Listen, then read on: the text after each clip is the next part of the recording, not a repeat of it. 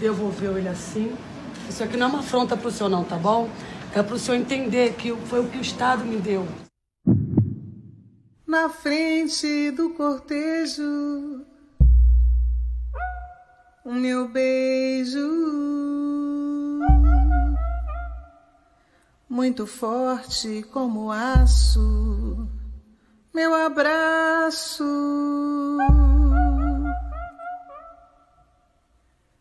São poços de petróleo, a luz negra dos seus olhos, lágrimas negras caem, saem.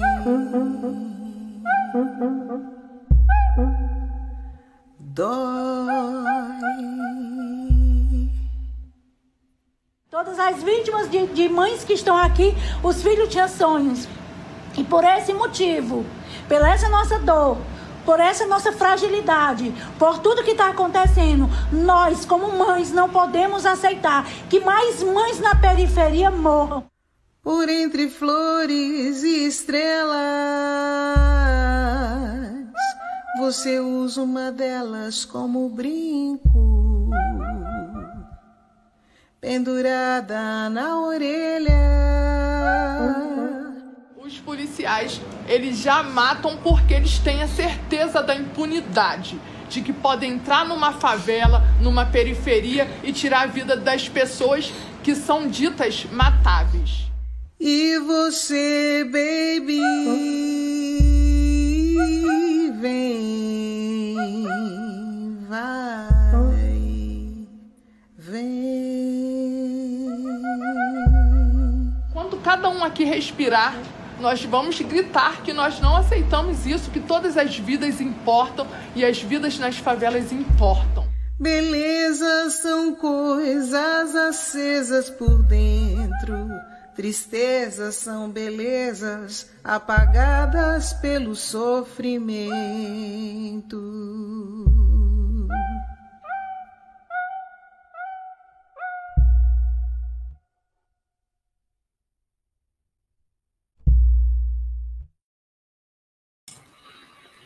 É isso, gente. É, começar, a gente sempre começa com muita alegria aqui na live do Conde mas hoje com mais um massacre desses, né? Povo negro sendo massacrado nesse país. Não dá para gente, enfim, começar com aquela alegria. A gente começa em tom de denúncia, em tom de indignação. É, não tem como mais a gente justificar tá todo mundo errado, tá todo mundo perdido.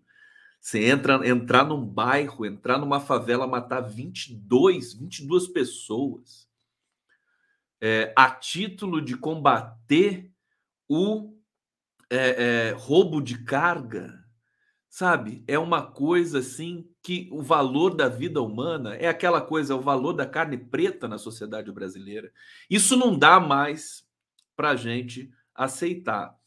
É, e eu Coloquei esse clipe aqui, que é da 342 Arts, a quem eu agradeço sempre, é, esse coletivo né, de cultura de artes, na voz, a música do Jorge Maltner e Nelson Jacobina, Lágrimas Negras, na voz da Paula Lima. Tem gente dizendo que isso é retaliação. Olha, eu tô assim, e, e, e pior do que isso foi a PM do Rio de Janeiro dizer que a culpa desse dessa chacina, desse massacre, desse genocídio do povo negro é do STF. Olha só que na pandemia é, impôs limites às incursões do poder público, das autoridades em favelas é, no Brasil. Eu tô realmente um dia como hoje, em que a gente vê o Sérgio Moro virar réu, né? em que a gente ainda contabiliza a desistência de um candidato tubo de ensaio fraudulento como João Dória, é, com tantas coisas, enfim, com tantas vitórias que a gente tem nessa luta que já, já tem aí sete, oito anos que a gente está lutando contra o fascismo, contra o golpismo nesse país. Está chegando a hora da gente é, é, voltar a se ver como um país que desde 2016 nós não somos um país. Nós vamos voltar a ser um país. As eleições é assim: sim, você quer ser um país de novo ou não? Você quer continuar não sendo um país? É sim ou não?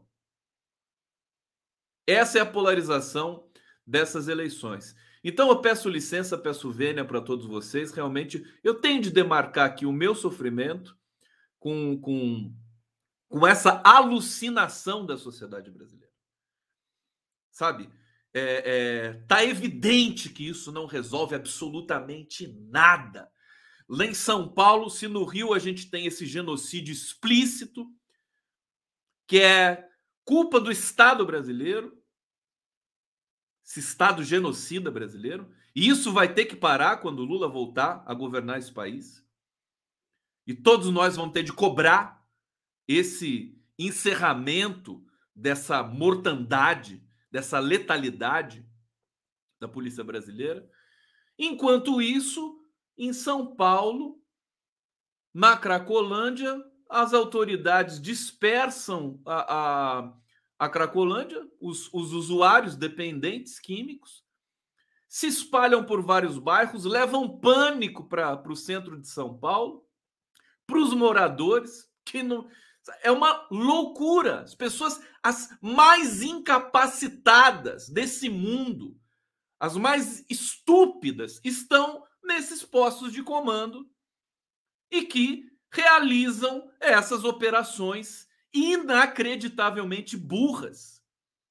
Como é que pode? Você vê a situação, você ficou muito mais difícil agora em São Paulo com é, o, os usuários, a população de usuários da Cracolândia dispersa. Agora vai dar muito mais trabalho, vai morrer mais gente, você não vai poder fazer o controle mais dessa população. Que, que, que tipo de relação é essa com a vida humana que nós temos? Não é assim que funciona. Alguém tem de dizer isso para a sociedade brasileira e para as autoridades do Rio de Janeiro. Tem que dizer um basta, mas não é só retórica. Não dá mais para suportar esse tipo de violência de Estado, terrorismo de Estado, sofrimento das famílias.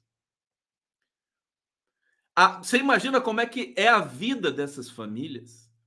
Gente, gente trabalhadora, que mora na favela, que, que faz a sua a sua faculdade, que acende na vida, que trabalha, que é gente honesta. Claro que você tem, você tem bandido em todo lugar, sobretudo e fundamentalmente em Brasília. Fundamentalmente nos intestinos desses governos incompetentes que não têm uma figura para dizer que está errado, e está errada a incursão na Cracolândia, está errada a incursão na favela. O Brasil se tornou um país genocida e nós vamos ter de lutar contra isso. Agora vamos começar aqui. A live do Conde está denunciado. Eu espero que vocês aqui também coloquem o sentimento de vocês. Quem estiver me assistindo, quem, quem for morador, da periferia do Rio, da periferia de São Paulo, do centro de São Paulo que está sendo atacado agora, atacado no sentido de atacado pelas autoridades que vão lá fazer um serviço é, absolutamente é, de, de profunda incapacidade de compreensão do que é lidar com a vida humana e com a civilidade, com a civilização. Tá certo? Então a gente começa em tom de denúncia e agora vou colocar a música, o fundo musical do Conde aqui para a gente vibrar juntos, né? E pedir por mais justiça nesse país. Vamos lá. Live do Conde começando. Obrigado pela presença de vocês. Ao vivo pela TVT de São Paulo, pela TV 247, pelo canal do Conde, pelo canal do Prerrogativas. Prerrogativas amassou o Sérgio Moro hoje. Amassou o Sérgio Moro. Viva o Prerro! É isso. É, e não vai sobrar pedra sobre pedra. É, chegou a hora do Sérgio Moro pagar por tudo que fez é, e vai pagar, e vai pagar mesmo, vai pagar caro. E nós estamos esperando isso. É, antes de falar do Sérgio Moro, eu quero, vou falar também hoje da cena política eleitoral eu quero colocar aqui a imagem, o clipe, o vídeo de Luiz Inácio Lula da Silva, que uma das coisas mais, gente, isso é demais, viu? Eu quero, inclusive, vamos, agora eu quero dar o meu abraço para vocês. É, muitas mensagens carinhosas aqui antes de eu começar a live. Eu agradeço demais esse carinho, essa essa cumplicidade que a gente tem juntos aqui. É sempre uma felicidade muito grande para mim fazer essa live. É, enfim, deixar fluir o discurso, né? Porque vocês sabem que eu não fico ensaiando muita coisinha para falar, eu vou lá e falo o que eu sinto, né? E aí a gente reverbera as nossas sensações aqui, integrados, integrados pela, pela missão, pela vontade de ter um país para os nossos filhos, nem, não é nem para nós mais, e nós não vamos ver, não vai dar tempo de ver esse país ser consertado. É muito, estragaram demais, né? É, mas pelo menos para os nossos filhos, para que eles tenham é, algo para chamar de país, né? Para ter orgulho de dizer isso, né? E acabar com, também com esse genocídio. Então essa luta ela é perene. A gente não pode. É, é ah, o Lula ganhou, tá bom, agora tá tudo bem. Não, jamais. Nós podemos relaxar. Agora, o que mais me impressionou nesse, é, nesse momento em que o Sérgio Moro se torna réu foi a, a, a, o discurso de Luiz Inácio Lula da Silva, uma das coisas que assim pesa muito mais ainda para o Sérgio Moro. É um beco sem saída. E para esse jornalismo que praticou essas violências, né? Também poderiam ser passíveis também de processo a imprensa brasileira nesse período todo. Mas vamos ver o que o Lula falou, porque está muito bonito isso aqui e eu quero que vocês vejam. Eu só espero que nessa acusação contra o ex-juiz Moro, que ele tenha o direito de defesa e a presunção de inocência que eu não tive com ele. Eu espero que se ele tiver que ser julgado, que ele tenha direito de toda defesa, que possa se defender sabe, que a imprensa possa ser honesta ao divulgar as coisas contra ou a favor a ele, e não com a parcialidade que transmitiram coisas contra mim. Você sabe que eu sou um democrata, mas é difícil você suportar nove horas de matérias contra mim, como eu suportei nove meses do Jornal Nacional. É muito difícil você sobreviver com 59 capas de revistas te chamando de ladrão. É muito difícil você sobreviver com 680 primeira página dos jornais falando que você cometeu corrupção. Ou seja, eu sobrevivi a tudo isso ah, estou com a minha consciência tranquila porque invadiram a minha casa, levantaram o colchão, quebraram o fogão, abriram televisão para tentar ver se tinha alguma coisa. Não encontraram um cento de dólar, não encontraram um grama de ouro. Sabe, quando não encontra, não tem coragem de dizer que não encontrou. Porque a Polícia Federal, quando ela encontrava qualquer coisa na casa de alguém, era um show de pirotecnia. Quando ia na minha casa não encontraram nada, nem na casa dos meus filhos, ele sai com a cabeça baixa, como diria a minha afinada mãe, enfia o rabo no meio das pernas, sabe, sai sem falar nada. Quando eles deveriam dizer, fomos na casa do cara e não encontramos nada. Então, eu estou muito tranquilo e o que eu quero que aconteça com o Moro ou com qualquer outra pessoa nesse país é que eles tenham um julgamento decente, digno, respeitoso, que eles tenham direito à, à, à presunção da inocência, que eles possam provar as coisas que eles fizeram ou que não fizeram. Eu acho, pessoalmente, eu acho que o Moro cometeu um crime contra esse país os prejuízos que esse país teve com o carnaval do que o Moro protocolou nesse país é muito grande. Foram praticamente 170 bilhões de reais que deixaram de ser investidos. Foram 4 milhões e meio de pessoas que perderam seu emprego. Foi a destruição quase da empresa, da indústria de óleo e gás no Brasil, da indústria naval brasileira, da engenharia civil brasileira. Olha, desnecessário desnecessário, porque se você quer apurar corrupção e você acha que o dono da rádio roubou, prende o dono da rádio. Mas não precisa fechar a rádio, não precisa mandar os trabalhadores embora, não precisa prejudicar a empresa. Você prende quem é, sabe, que praticou o crime.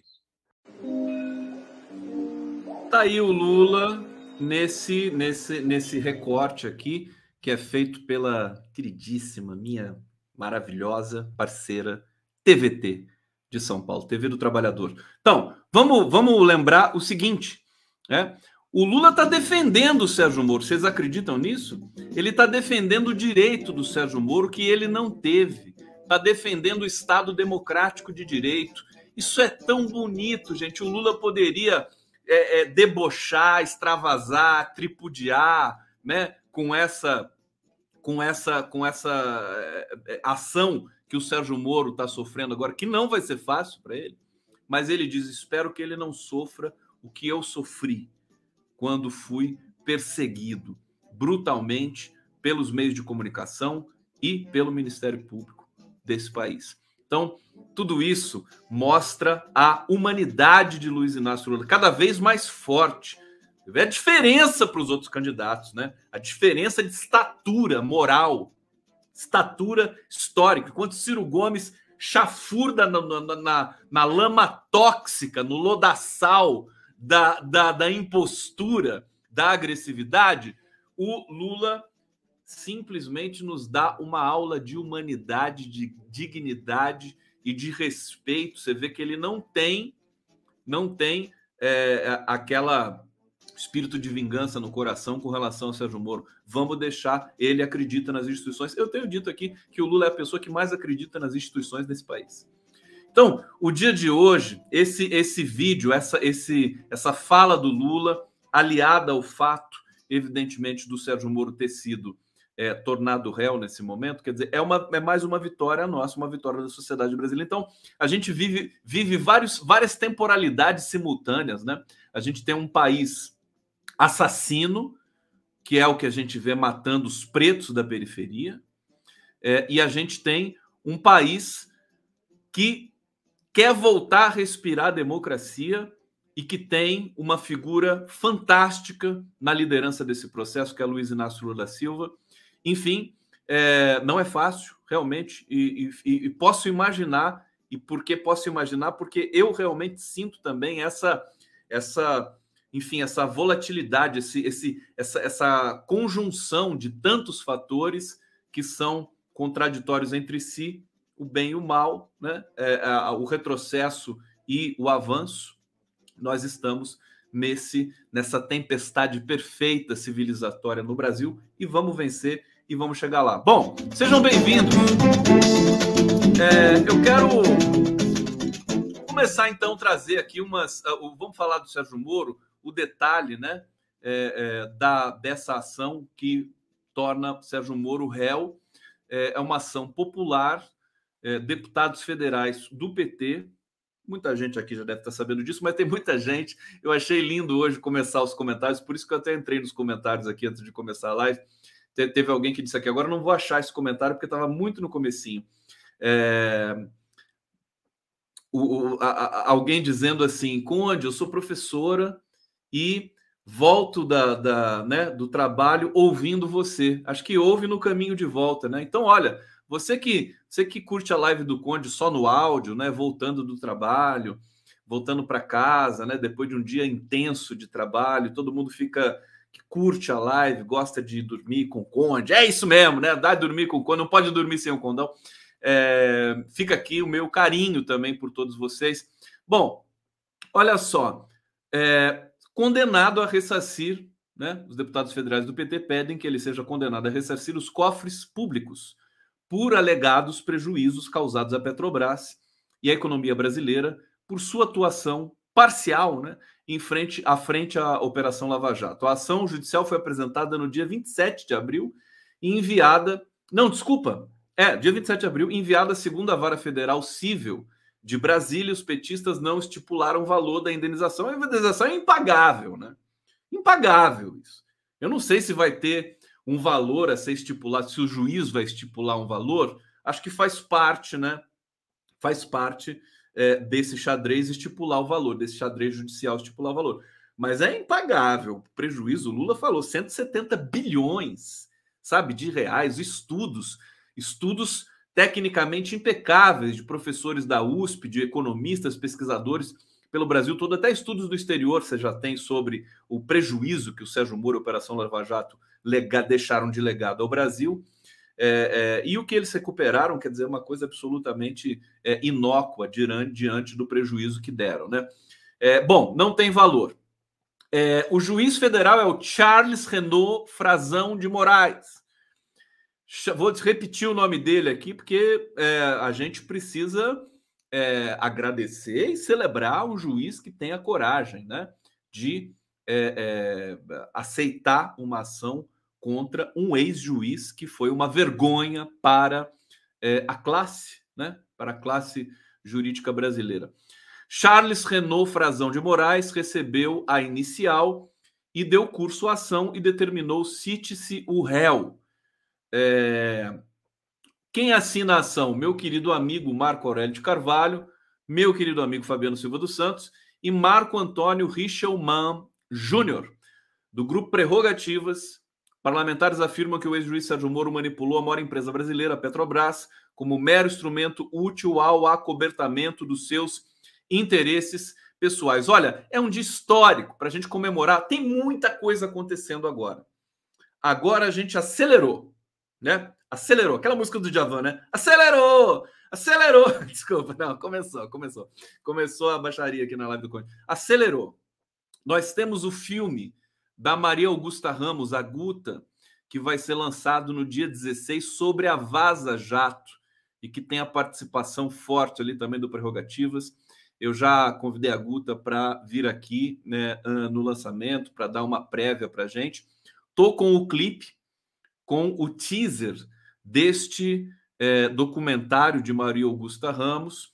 Já está aqui no jeito, eu vou, eu vou passar ao longo da live, não sei se eu fecho com esse teaser ou não. Eu tenho um clipe aqui também que eu preparei para vocês hoje, da Viviane Mosé. É um clipe que eu acho que a gente tem de ouvir o tempo todo, em que ela diz que o Lula é real, né? O Lula é a nossa conexão de volta com o real, com a realidade, né?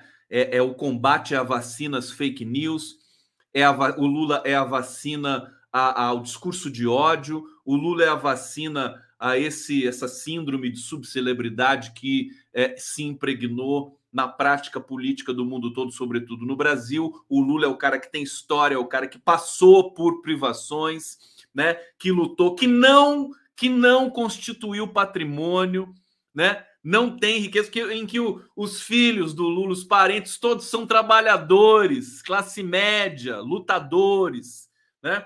Não existe, né? Eu não sei como é que a imprensa conseguiu.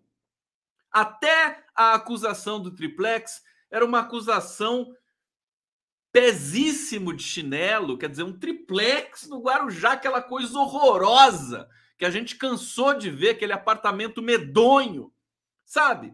É, enquanto isso, enquanto a gente ficou perdendo o tempo de um país inteiro por causa daquela, daquela infâmia, o Moro tem que ser condenado, viu? Agora, como diz o, o, o presidente do Sindicato dos Trabalhadores da Petrobras, como é que é o nome dele? Amigo meu, é muita coisa na cabeça é, o David Bacelar, né? Como diz o David Bacelar, agora é cadeia, né? Agora virou réu. Próximo passo agora é cadeia. O Fabiano Silva dos Santos me deu entrevista hoje às 11 e disse que é, eles não estão preocupados com essa coisa de cadeia. Tudo bem, mas eu tô.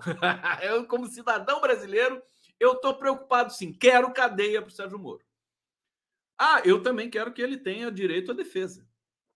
Quero que ele tenha direito a defesa, que o Lula não teve. Sim, como Lula. Quero que ele tenha direito. Mas eu quero que ele vá para a cadeia. Estou torcendo por isso. É diferente do Lula, que eu acho que aí ele já não entra essa coisa do Lula. Agora, é, é, tava falando do. Alguém me lembra que eu tava falando? Perdi, perdi agora. Alguém pode me lembrar? Lula. Tá falando do Lula. Bom, o que eu estava falando, gente? Tem também os, os juízes, né? Os, é, é, o Gebran lá e tudo mais, né? O Gebran não, o Gebran foi o cara que deu o habeas corpus para Lula, que foi, que foi limado ali pelo, pelo TRF4, né? Tudo isso tem de ser. Eu estava falando do filme, desculpa, era isso mesmo. Obrigado. Que me lembraram. A Edna, tia-avó, lembrou que eu estava falando do filme. Então, é, eu vou passar o clipe aqui para vocês. É o clipe, é o filme, o nome do filme é Amigo Secreto né, é, da Maria Augusta Ramos, que é a diretora daquele filme sobre a Dilma Rousseff, anterior. Então, as coisas estão acelerando. Os filmes estão saindo, os filmes sobre né, a, a, a vergonha que foi a Lava Jato, a perseguição ao Lula, a, a, a decisão da ONU saiu há pouco tempo, o Lula foi capa da Time. Veja, isso é uma aceleração dos eventos, tá certo? A gente está num processo agora de aceleração. É, isso faz com que a gente também passe a contar o tempo histórico de maneira mais acelerada. Está chegando as eleições. Nós temos aí um pouco mais de quatro meses para as eleições, né? Quatro meses? Nós estamos aqui dia 24 de maio de 2022, é, no mês 10, né? Nós estamos aí há, pouco mais de quatro meses das eleições que vão definir o Favreto, né? Obrigado, foi o Favreto que é, tentou a libertação do Lula. Eu me enganei, não é o Gebrão. O Gebrão é um dos caras lazarentos lá, né? Do TRF4, né? Tentou soltar o Lula. Obrigado, Letícia Graça. Vocês são o meu ponto, vocês são minha referência. Eu acho demais isso, porque, assim, eu posso entrar na enxurrada do discurso, tá certo? Não vou ficar aqui lendo texto escrito, né? Que nem aqueles teleprompter de de, de, de, Jornal Nacional, de Globo News, o cara fica lendo lá, aquela coisa, tudo robótica, né? É, tomando cuidado, pisando em ovos para não falar besteira. Tudo. Não, eu falo, eu entro no rio corrente da linguagem, como diria James Joyce, né? no rio corrente. E se tiver alguma coisa errada, vocês me corrigem na hora, porque eu tenho interação real aqui. Eu não sou que nem esses sites aí da imprensa tradicional brasileira de cativeiro que bloqueiam o bate-papo. Eles bloqueiam, eles assim, lamento, mas não vamos ter bate Não tem interação, eles têm medo da interação. Eu não tenho medo da interação. Então, assim, eu aprove... até isso, vocês me corrigem na hora. Errei o nome do cara. Aqui é onde é isso. Pronto, pronto. E estamos em casa. E vamos nessa. Tá certo? Bom, é... então, esse, essa aceleração, que é um dos pontos que me preocupa, que é um dos pontos que me preocupa. É, que me preocupam? Não, isso pode, pode são, é, é uma dupla gramática, sabe? Isso é uma das. É, da, tem um estudo, acho que foi. Tem um cronista mineiro que escreveu sobre isso. Não sei se foi até o pai do André Lara Rezende, o Otto Lara Rezende. Assim, um dos pontos que me preocupa. Então, do, as duas flexões estão certas, né? Um dos pontos que me preocupa um dos pontos que me preocupam, né? Depende da, de, de, de, que destaque você quer dar. Tão legal essa coisa da língua. Mas um dos pontos que me preocupa é justamente essa aceleração, porque o Brasil, como vocês sabem, é estruturalmente um país vocacionado para rupturas. Você pode também chamar de golpe, né? É vocacionado e certamente, devido a essa aceleração dos eventos, que, digamos, é um reencontro com a verdade, certo? É, nós vamos ter, assim, o que, que acontece no Brasil? Um, um avião que cai, já falei isso aqui às vezes para você, Eduardo Campos, o, o Teori Zavascki, Hoje a gente sabe que o Juscelino Kubitschek foi assassinado, que o carro dele estava mexido, né? teve o um acidente na Via Dutra. A gente sabe que o João Goulart foi envenenado, remédio dele para o coração. A gente sabe da história. A gente não sabe da história da Suzana Marcolino e do PC Farias, porque não se investigou aquilo direito. Né? Mas o Brasil é assim, é como se fosse uma máfia italiana, né? Com todo respeito aos italianos, o, o, o poderoso chefão do Francis Ford Coppola, né? É biscoitinho de café da tarde aqui no Brasil. Você vê, o modus operandi da máfia italiana no poderoso chefão. Você fala assim, por que, que no Brasil vai ser diferente? Não vai ser diferente, eles são tão violentos quanto. E agora nós temos a família, a família, né? É, mais violenta da história, né? que é simplesmente um genocida e seus quatro genocidinhas. O genocida e seus quatro genocidinhas. Então, é, é, a gente tem, a gente está no processo acelerado. Agora, vai acontecer, é óbvio, né? Alguma coisa, uma prisão, um acidente, um atentado. Ai, Conde, não bota medo na gente. Eu não estou botando medo. Eu estou simplesmente é, é, é constatando para vocês como é que é o Brasil. Não vai ser essa tranquilidade até o dia 2 de outubro. Até porque a gente tem um delinquente instalado no Planalto, que vai usar toda a sua posição para tumultuar o processo eleitoral, como ele já está fazendo há muito tempo. Há muito tempo. Então, estejamos preparados para isso. Olha, para vocês terem uma ideia, até na reunião de campanha do Partido dos Trabalhadores, em que é, Luiz Inácio Lula Silva estava lá, a presença de Geraldo Alckmin, a Janja estava, a Janja vai participar ativamente é, dessa, dessa campanha, porque não é porque ela é, mulher, é esposa, companheira do Lula, mas é porque ela é uma ativista já há muito tempo e ela tem lastro político para ser uma das protagonistas dessa campanha, diga-se de passagem, Janja querida, né? A Janja. Depois vou mostrar um vídeo da Janja cantando aqui para vocês, vocês vão gostar, mas não hoje, tá bom? É, agora, é, eles falaram nessa reunião de que, olha, Bolsonaro, tá, o Randolfo Rodrigues, o Guilherme Boulos, que fazem parte da coordenação geral da campanha, ele vai, ele vai tumultuar. Ele, o Bolsonaro vai, não vai aceitar a derrota. Então, querem uma notícia boa? Querem uma notícia boa? Lula e o Partido dos Trabalhadores estão absolutamente conscientes desse dessa estrutura golpista do Estado brasileiro e eles estão trabalhando com base nessa premissa. Então, já é um grande avanço em comparação, por exemplo, ao processo de golpe que tirou a presidenta Dilma da do Planalto, porque ali é, nem o Partido dos Trabalhadores e nem a sociedade brasileira pôde reagir à altura de uma uma conspiração tão é, violenta como a conspiração ali patrocinada pelo Michel Temer e companhia, e Aécio Neves, e Eduardo Cunha, e Gedel Vieira Lima, e Romero Jucá e companhia limitada. Né?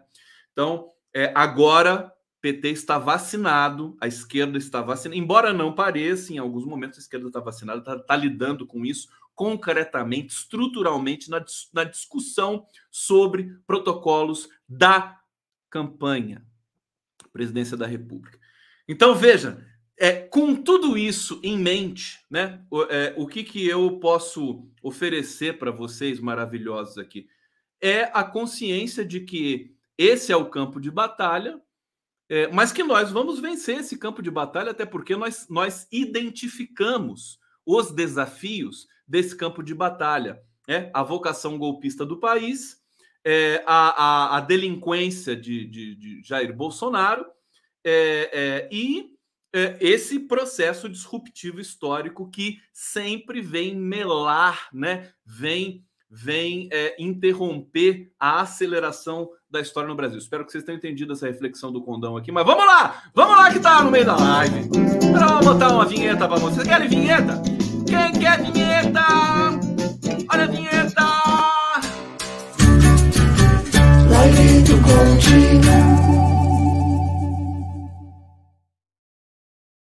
Vinheta, vinheta, vinheta, vinheta, vinheta, vinheta. Tudo bem?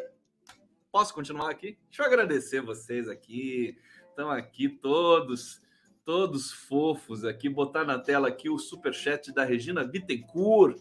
Juiz suspeito permitiu a eleição de um verme que corrói o Brasil, prendendo criminosamente. Lula inocente. Querida Regina Bittencourt, um beijo muito grande para você. Ó, podem fazer superchat, viu? Tá liberado. Condão libera. Condão não gosta de extorquir ninguém. Vocês me conhecem, né? Eu sou, eu sou uma figura assim, realmente, né, problemática, né? Eu não gosto de ficar pedindo superchat, essas coisas todas, porque, sabe, puta, a vida já tá tão difícil, entendeu?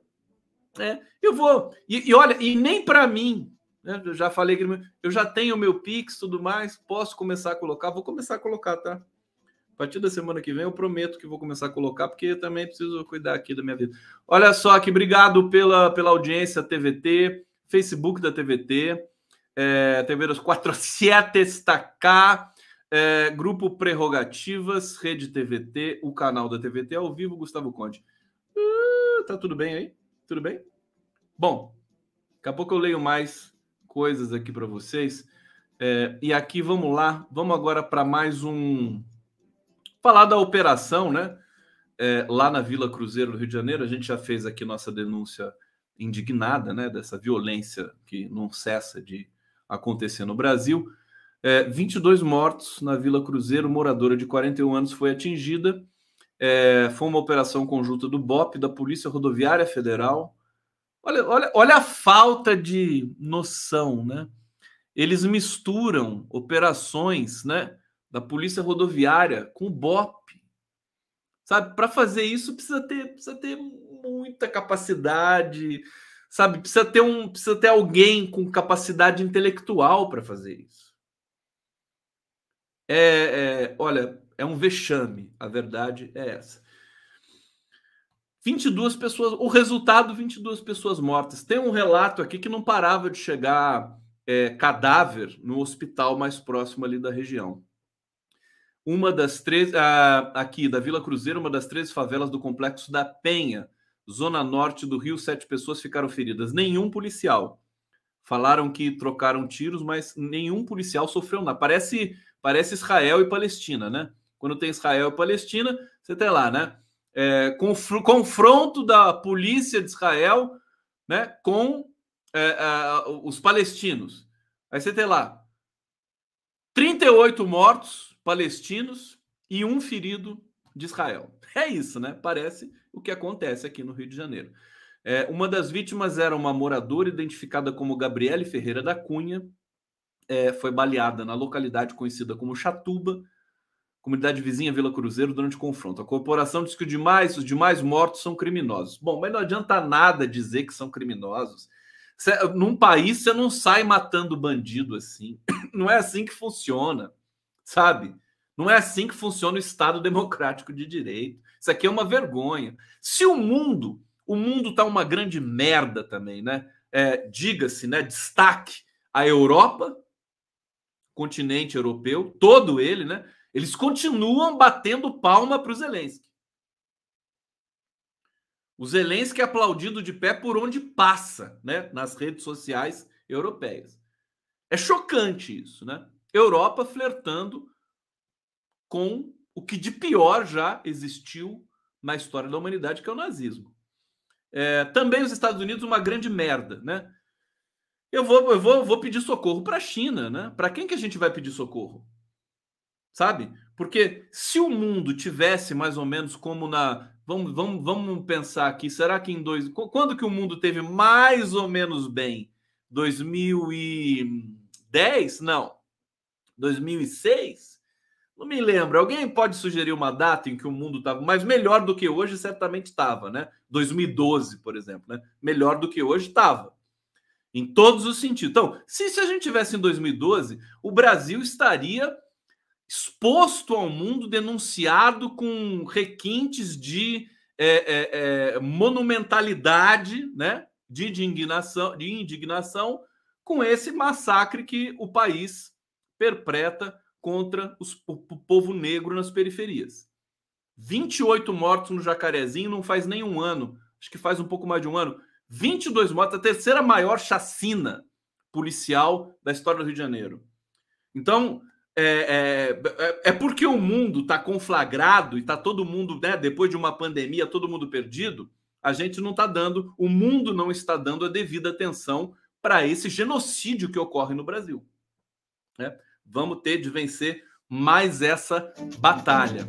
É, vamos avançar aqui. Bom, uma coisa que me preocupou muito, gente, né? É, e que acende a sinetinha do golpômetro, né? Eu preciso é, preciso patentear e incorporar de uma vez por todas o golpômetro para a gente saber, porque no Brasil é assim: um dia o golpômetro está lá em cima, como se fosse um termômetro, né? Você está com febre, né? Tá, tá prestes a ter um golpe. Essa história toda aí do, do, do clube militar, de militares de pijama, esses bando de brocha, velho branco, né? Militares do inferno, né? escrevendo esse projeto de merda, né? de 35 anos de bolsonarismo. Não, mas nem, nem, nem o buraco negro resiste a 35 anos de Bolsonaro. Né? Não vai ter mais nada. Se o Bolsonaro ficar mais um ano aqui, acaba tudo. Recurso natural, escola, né? praia, tudo. Acaba tudo. Supermercado, tudo. Acabou. Não tem mais nada. Shopping center, que a elite branca gosta de frequentar sua shopping center, né? vai acabar tudo. O Bolsonaro ficar mais um segundo além do que está permitido por esse maldito mandato que foi concedido a ele nessas condições escrotas da história brasileira e que foi golpe. A ONU acabou de dizer, o Fernando Fernandes, que é advogado do Prerrogativas, também está tá analisando muito essa questão, né?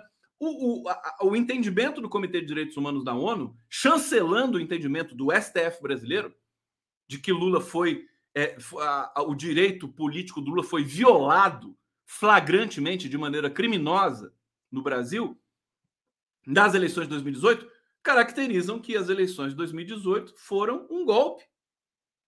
Né? Não, não, não se há mais dúvida disso. Um golpe, porque o Lula foi extraído, foi, foi retirado da, da competição. Eu, eu, vejo a imprensa brasileira falando da Nicarágua, né? Falando de El Salvador. Não, não, porque os opositores estão presos. Então não dá para dizer que foi uma vitória né, democrática. Olha, é exatamente o que aconteceu no Brasil. O opositor, aquela merda de governo Temer, desculpa, eu tô, tô, tô, falando merda demais, né? Mas é que eu gosto de falar merda. Vocês já falaram merda hoje? Falei, merda é uma coisa bonita também, né? Aliás, né? Sai de dentro da gente. é merda. Me uma merda de governo Temer. Quem era oposição? O Lula foi preso por esse juiz que hoje tá virou réu, né? Pelo menos tivemos a capacidade, a força de fazer o Sérgio Moro começar a ver o seu futuro, né, em que o sol vai nascer quadrado para ele. É, e a imprensa brasileira não fala isso, né? Que o opositor estava preso, que era nada mais nada menos do que Luiz Inácio Lula da Silva. É, então, é, sabe, a, a, gente, a gente tem o golpômetro. Alguém está falando aqui na escala Temer, né? Escala Richter, escala Temer. É, nós precisamos ter esse, esse, esse termômetro político, histórico, né? sociológico, econômico, é, constantemente. Então, o golpômetro de 0 a 100, né? Hoje está em quanto? Ó, se eu for. Digam, digam vocês também para mim, mas de 0 a 100, como é que está o golpômetro hoje do Brasil? Eu diria que hoje está em 38, 39, né? Um pouco menos da metade, né? Porque é, o Brasil é muito golpista, né? Mas eu vejo também sociedade forte, o Moro virando réu e tudo mais, então por isso eu acho que a gente tem uma chance também grande de não ter golpe. Digam, né? Coloquem, apostem aqui, vamos fazer o bolão, né? De 0 a 100. De 0 a 100, como é que tá a percepção de vocês aqui da Live do Conde para o golpe no Brasil. Cláudio Carvalho Fernandes aqui, 1313, 13 reais, 13 centavos. Ele está dizendo o seguinte: na luta de classes, todas as armas são boas. Pedras, noites, poemas. Aí o Leminski, poema Z. Que maravilha, hein, Cláudio? Agora você pegou pesado aqui com a gente. Vai quebrar o ritmo da live aqui, o seu comentário, né? Para Dilma, Benedita, Glaze Lula, 13, PT, e progressistas do mundo, sinta-se homenageado. Penso logo, resisto, que também é do Leminski, né? O penso logo, resisto. Na luta de classes, todas as armas são boas. Pedras, noites, poemas. Que coisa linda. Obrigado, Claudio. Beijo para você, cara. Demais. Adorei ver o que vocês estão falando aqui do golpômetro, né? Caê Cavalcante, 45, que é o número da besta, né? Do PSDB que morreu. Aliás, aliás, eu quero falar do PSDB para vocês. Quero falar. É, eu, eu, vou ler um texto aqui, não vou falar quem escreveu, tá? E vou pedir para vocês adivinharem, tá? Daqui a pouco. Mas é, o, o, que, o que aconteceu com essa, essa desistência compulsória do Dória? O Dória foi cuspido, né? no lixo, né? cuspido, merece, né? João Dória. É, e, e, e, assim, agora Simone Tebet também está sendo cuspida. Então, por favor, até, agora eu vou ler para vocês, mas vou ler interpretando, tá? Vou ler interpretando. Não vou fazer aquela leitura bobinha ah, de, de jornalista de Rede Globo, não. Bom, fim da candidatura João Dória. Fim da candidatura Simone Tebet. Fim da terceira via. Fim do PSDB. Fim do MDB. Fim do Cidadania. Fim de uma era. O horizonte sombrio enquanto a esquerda faz DR, o centro sofre uma diáspora e setores militares extremistas projetam manter o poder até 2035, pelo menos. As cúpulas do PSDB e do MDB terão o mesmo discurso após a renúncia de Dória. Não é o fim, é o começo de uma candidatura para valer. Mais um engodo com o centro pulando ou no barco do ex-presidente Lula ou no colo do presidente Jair Bolsonaro. Depois de explodir Dória, o grupo tucano que mandou as prévias às favas parte para dinamitar Simone Tebet, do MDB. Olha que coisa bonita. Alegando que ao PSDB não interessa apoiar o nome do MDB, a prioridade é ter um candidato próprio. Eu falei isso uma semana atrás. O gaúcho Eduardo Leite vai se prestar esse papel? Eu respondo: vai. o MDB também prepara o bote contra Simone, que não tem mais serventia. Olha como é o mundo político brasileiro é, é pesado, né? Tadinha Simone Tebet foi feita de idiota né, nessa história toda. Foi usada, né? Usada. Vai ficar com a brocha, o pincel, tudo na mão. Sem Dória, o partido não precisa mais dela, que foi lançada para ser traída, depois de segurar, ao mesmo tempo, um nome único da terceira via e a debandada prematura para as duas candidaturas principais. No fim das contas, e aqui é a tese desta missivista, que agora vocês sabem que é uma mulher, né? É, no fim das contas, é, tudo estava sendo feito para que setores do MDB e setores do PSDB e de outros partidos que estão ali orbitando também esse centro que ninguém sabe muito bem o que, que é, eles querem, na verdade, se associar a Lula ou a Bolsonaro, porque as eleições estão aí e eles precisam ser eleitos. Né? Precisam ser eleitos. É, agora o partido está livre. Bom, triste fim, não de Policarpo Quaresma, o personagem de Barreto, mas do PSDB, que foi pulando de erro em erro até a margem do precipício, logo aí à frente. Já sabem quem escreveu esse texto? Tem gente que já acertou aqui no bate-papo. É, Fernando Henrique errou ao lavar as mãos em 2002 para José Serra, que lavou para Geraldo Alckmin, que, que também lavou para Serra, que lavou para Écio, que costurou uma chapa puro sangue com Serra e jogou fora a melhor chance tucano em décadas. Errou o cálculo. Enfim, é a Eliane Cantanhede. Veja, é esse, por isso que eu leio a mídia golpista, gente, porque é, veja, eu sou eu sou adepto, eu sou um estruturalista, né? Eu sou adepto do da forma, né? Eu acho que a, a, ou o produto, né? O próprio conteúdo, o produto, né? Você vê, tem gente que até chuta a Marcia Tiburi. Por quê? Porque a história retorceu né, aquelas convicções baratas dessa mídia de cativeiro. Então a Eliane Cantanhede, que vomitava sangue né, e saliva contra o PT, agora ela está constatando que o PSDB, queridinho dela, da, da, gente cheirosa que ela falava, virou esse, né, esse, esse esgoto, né, esgoto de traições e persecuções. É, então é o texto. O que me interessa é o texto, não é, não é o autor. O autor escreve pela teoria do discurso, a qual eu sou adepto, né? Teoria de análise do discurso francesa, é, que, que lida com o marxismo, com essa teoria da subjetividade que tem na psicanálise, né? Em que a gente tem essa essa cisão do sujeito, né? o sujeito é fragmentado, né? O fato de nós sermos fragmentados nós temos uma mobilidade muito grande. Então, nós não somos essa coisinha idêntica a si mesma do nascimento até a morte. É isso que o Lula entende tão bem, por isso que ele consegue né, é, aglutinar tantas forças em torno de si. Ah, a Eliane Cantanhede é só mais uma, uma, figura, diz. Ela é. Não, não, sabe, a personalidade fica para depois. Lá, o que ela escreveu agora está correto. Né? Eu não preciso ser fã dela para ler o que ela está escrevendo. Ela está fazendo a análise correta do que está acontecendo ali dentro do PSDB. É, é, então, olha só o que, que a gente tem no horizonte.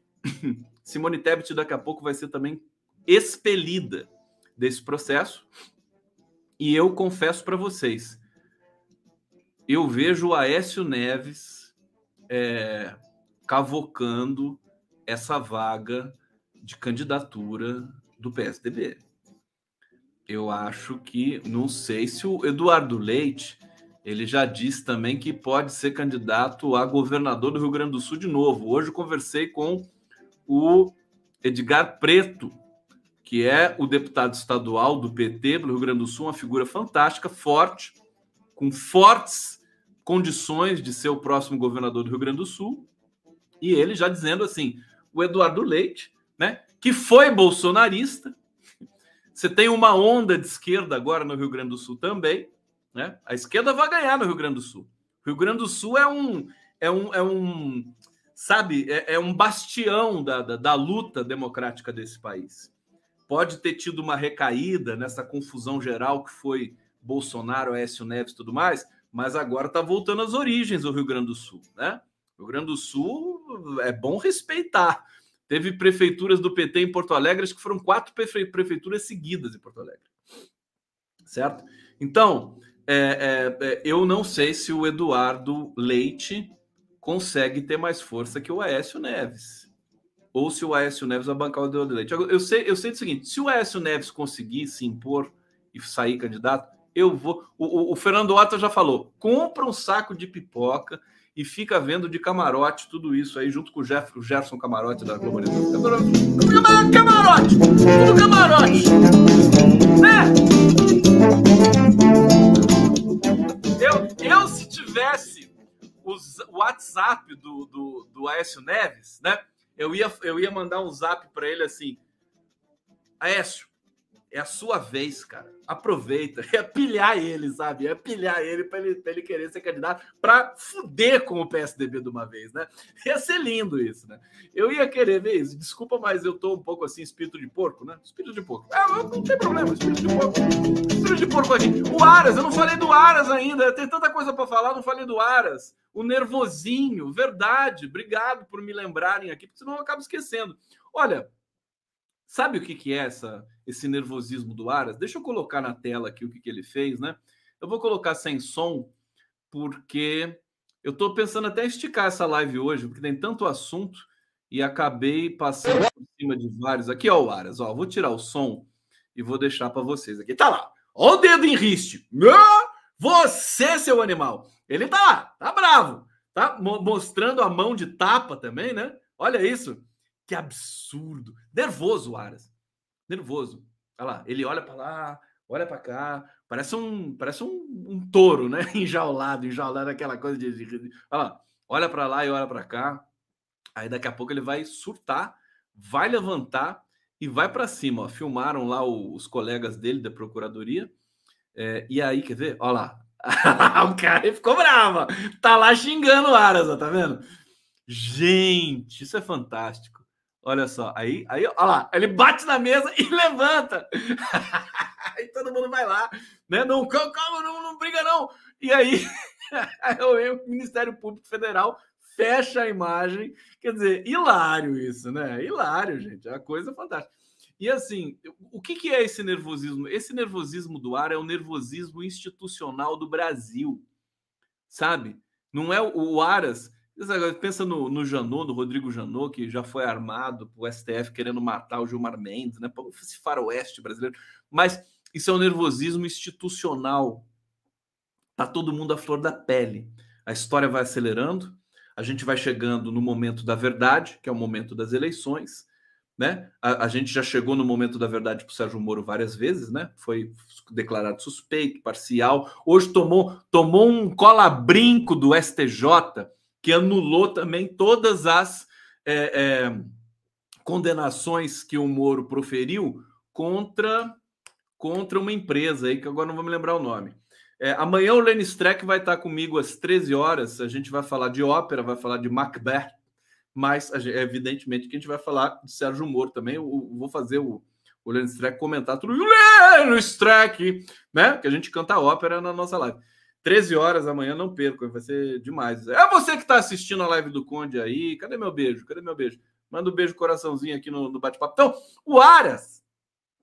O que é isso? Então, ele tá nervoso. Ele também tá, né? Ele sabe que a imagem dele é uma imagem problemática de prevaricar, né? Ali com o Bolsonaro, chancelar os abusos do Bolsonaro, quase que como sabe, sabe aquela pessoa que fala para você, não contraria, não, não contraria esse louco.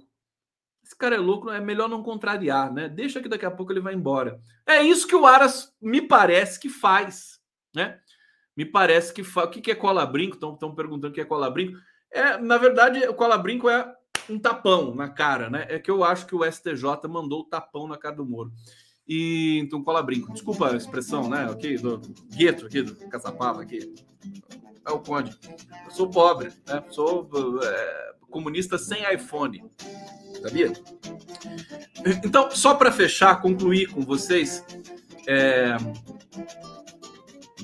o nervosismo do Aras. Eu queria muito. Eu falei aqui para vocês quando o, o, o, Bolsonaro foi lá cumprimentar o, o Alexandre de Moraes, né, naquela cerimônia lá do, do, do TST. É, eu queria que o Alexandre de Moraes tivesse uma síndrome de Will Smith e desse um tapão na orelha do Bolsonaro, o que, que podia acontecer? Nada, né? Já pensou que lindo isso? Se eu fosse o Alexandre de Moraes, eu teria feito isso. Será que o Alexandre de Moraes ia ser ia ser empichado? Não sei. Ele poderia dizer assim: não, foi uma coisa que me deu aqui tal, deu um tapa nele. Sabe? Simbolicamente ia ser muito bom para o Brasil ver o Bolsonaro tomar um tapa né, do, do Alexandre de Moraes.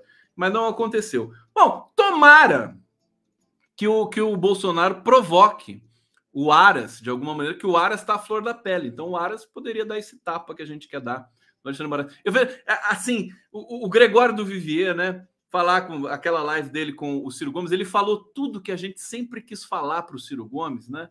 Todas as expressões. Aliás, tem uma foto aqui do, do, do, do Gregório. vou botar você. Ó, vocês estão, olha só, é, em que nível Gregório do Vivier com Ciro Gomes, vocês estão nesse momento, né? Um, dois, três, quatro, cinco, seis.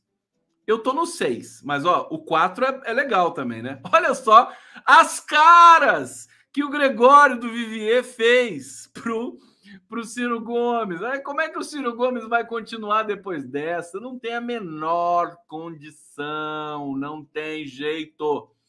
É, então é isso. Eu acho que o nervosinho do Aras que eu deixei para o final, ele, ele é emblemático né, dessa tensão institucional do Brasil, que espero que a gente vença. Né? O Lula está aí dando toda, toda assistência para que a gente volte a respeitar as instituições. Nem quis, nem quis tripudiar o Sérgio Moro réu. Gente, deixa eu, deixa eu recolher aqui a legenda. Vocês querem que eu termine a live de hoje. Ó, eu tenho duas, dois clipes aqui para vocês. Eu tenho a Viviane Mosé, uma fala maravilhosa, e tenho o, a, a, o teaser do filme da Vaza Jato da Maria Augusta Ramos. Então, votação expressa aqui. Os primeiros votos vão, vão receber uh, o, o clipe de encerramento. Maria Augusta Ramos ou Viviane Mosé? Viviane Mosé ou Maria Augusta Ramos? Maria Augusta Ramos ou Mosé? Ô Maria Mosé. O que vocês querem? Teaser. Vamos botar o teaser? Beleza. Veio bastante aqui. E amanhã eu passo a Maria Augusta, tá bom? Beijos, beijos, beijos mil para vocês. Respirem, porque a Viviane Mosé tá maravilhosa aqui. Ela é maravilhosa. E vocês vão ficar com essa essa fala da Viviane Mosé. Eu, eu passo o clipe amanhã, tá, gente? Prometo para vocês. Tá bom? Beijo para todo mundo. Estamos aqui com a Viviane Mosé. Vamos lá. Tá aqui.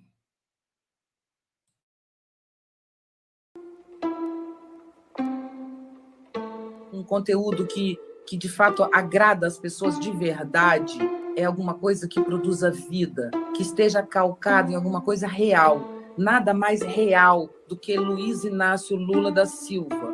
Luiz Inácio Lula da Silva é um cara que passou por todo tipo de vasculhamento de vida. A sua vida foi esmiuçada há gerações, até o seu tataravô foi vasculhado. O Lula nós temos com Lula uma história de dados objetivos, que são dados compartilhados pela ONU e não pelo governo Lula, que determinam que Lula, na história da humanidade, por dados até onde a gente pode medir, foi o governante no mundo que mais diminuiu a desigualdade entre as classes, a desigualdade social. A história do Lula é real. Então nós temos que compartilhar o que é real o que tem de brilhante no Lula é exatamente isso. Ninguém o derruba. Ele não é fake. Entende? Então, você pode vasculhá-lo. E essa, esse é o nosso cara. Nós que estamos trabalhamos com comunicação e mídia. Esse é o nosso cara. Então, o nosso trabalho para essas eleições é invadir as redes com o verdadeiro Lula. Isso, assim é que se faz guerra da informação. Temos essa sorte. A gente não precisa manipular dado nenhum para isso entende? Então, é uma alegria ter o Lula. Eu tenho absoluta certeza que o Lula vai ganhar essa eleição. Porque na hora do voto, a gente pode ter a guerra que for do lado de fora.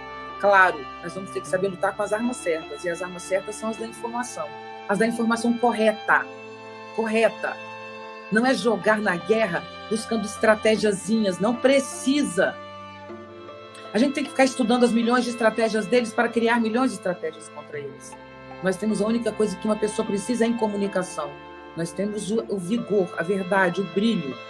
É, diante de milhões de mortos no mundo, de mais de, de meio milhão de mortes no Brasil, o que vai determinar é o coração que vai determinar a eleição. É o que de fato acontece que vai determinar a eleição. Você está entendendo?